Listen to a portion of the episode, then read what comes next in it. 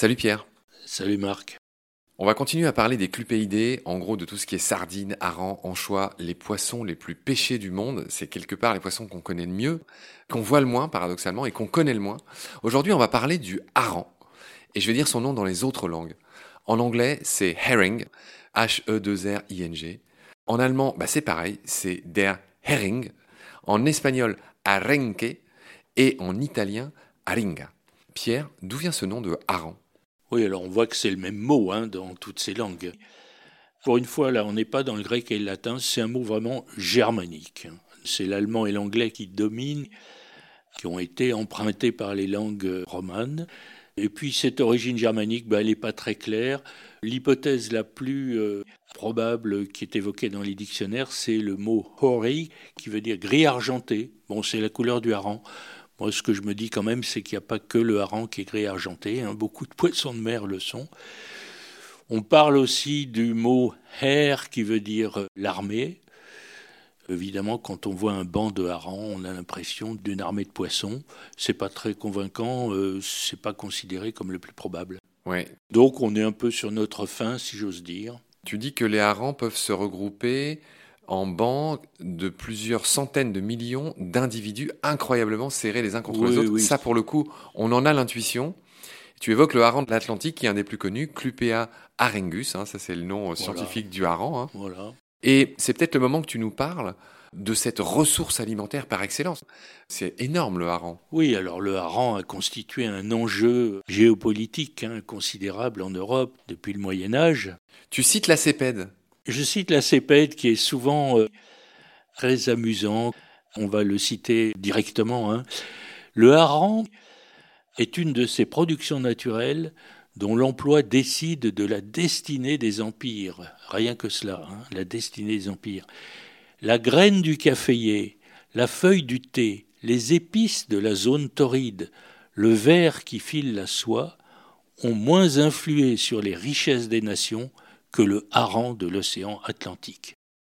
Tu expliques après que le hareng de l'Atlantique est la quatrième espèce la plus pêchée dans le monde avec 2,4 millions de tonnes en 2007. Bon, ça c'est l'époque où tu avais écrit le bouquin, donc peut-être que les chiffres ont un peu changé depuis. Ou pas tant que ça, parce que justement, et malheureusement, ils ont peut-être pu baisser. Hein. N'oublions pas que les poissons sont surpêchés.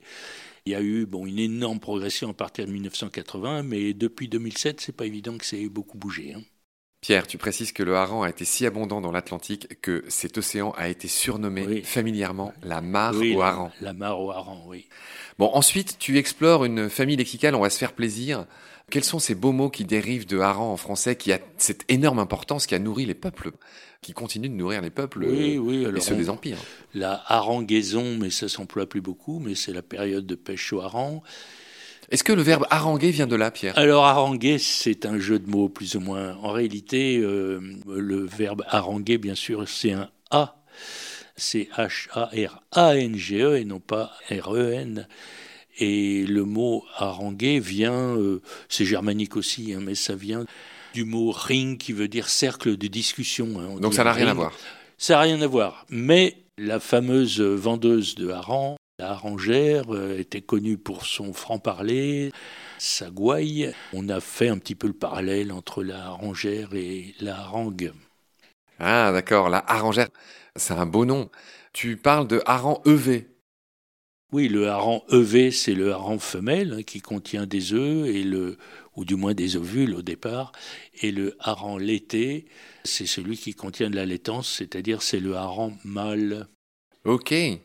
Tu parles de hareng gay, G-U-A-I. Oui, ou avec un S, qui est euh, le hareng euh, qui n'a plus euh, ni œufs ni laitance, voilà, qui est après le frais. Le frais se produisant évidemment dans l'eau de mer. Hein. Chacun, le mâle et la femelle, déversent les ovules et la laitance, et ça se débrouille dans l'eau. Pierre, les plus jeunes de celles et ceux qui nous écoutent, ça va peut-être pas leur dire grand-chose.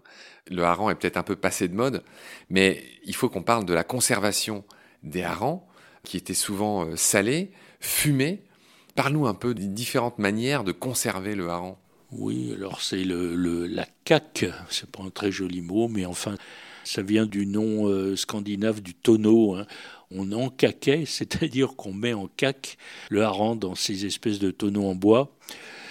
Voilà, ça a été très important jadis. Euh, Il y a des proverbes, mais qui sont plus très connus. Euh, la caque sent toujours le hareng, la caque sent le hareng, ça veut dire qu'on ne renie pas ses origines, hein, voilà.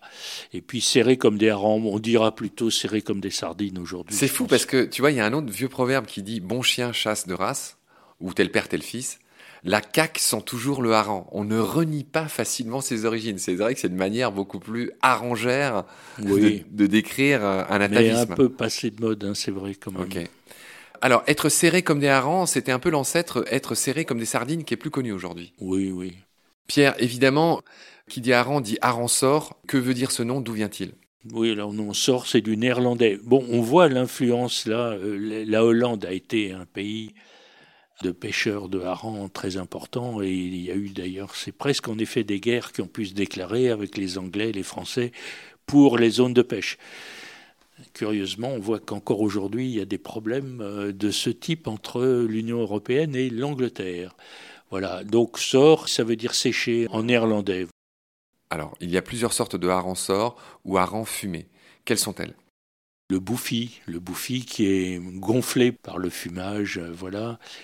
Tu dis qu'il n'est pas vidé avant le fumage, ce qui provoque, en gros, il gonfle. Oui, voilà, on laisse fermenter en quelque sorte. Horrible. Euh, oui, horrible. Alors le kipper. Et le kipper, lui, c'est pas le cas, mais il a une couleur euh, qui semble rappeler celle du cuivre un peu. Kipper, ça ressemble un peu à copper, cuivre en anglais. Ah oui, donc le cuivré. En fait, voilà, c'est le hareng fumé. Il prend une couleur un peu cuivrée et, ce kipper vient de un autre mot anglais qui rappelle le copper, le cuivre. D'accord.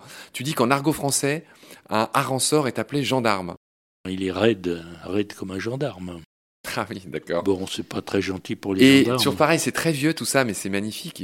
Tu parles d'un calembour involontaire qui porte un nom dans les figures de style. Ça s'appelle un cacanfaton. J'aimerais que tu nous lises les vers que eh bien, voilà, un personnage euh, dans une pièce écrite en vers nous dit Je sortirai du camp, mais quel que soit mon sort, j'aurais montré du moins comme un vieillard en sort. Et voilà. voilà. Donc c'est un vieillard, donc comme un vieillard en, sort, qui rappelle un vieillard en sort. Et ces vers sont de sont de Adolphe Dumas, qui est beaucoup, beaucoup, beaucoup moins connu qu'Alexandre, qui d'ailleurs a été un fait libre hein, du fait mais pas un des euh, fondateurs. Adolphe, il était apparenté? Je crois pas, non, Dumas est un nom très très répandu. Non, non, je crois pas. Pierre, une autre manière d'accommoder en tout cas de conserver le hareng ou de le préparer, c'est le roll mops. D'où vient ce nom? Ça veut dire quoi? C'est très rigolo parce que roll mops, c'est de l'allemand. Euh, roll, bon, c'est enroulé. Et mops, en allemand, c'est le nom d'un petit chien qu'on appelle Carlin en français. On en a parlé d'ailleurs quand on a parlé des chiens. Bon, je sais pas trop d'où vient ce mot mops, mais le roll mops sur le côté, il ressemble un petit peu à la tête euh, de ce petit chien qui est toute plissée, quoi. Bon, voilà. Sur ces bonnes paroles, Pierre, s'achève cet épisode. J'aurai le plaisir de te retrouver très vite pour la suite. D'ici là, prends soin de toi. Salut. Salut Marc.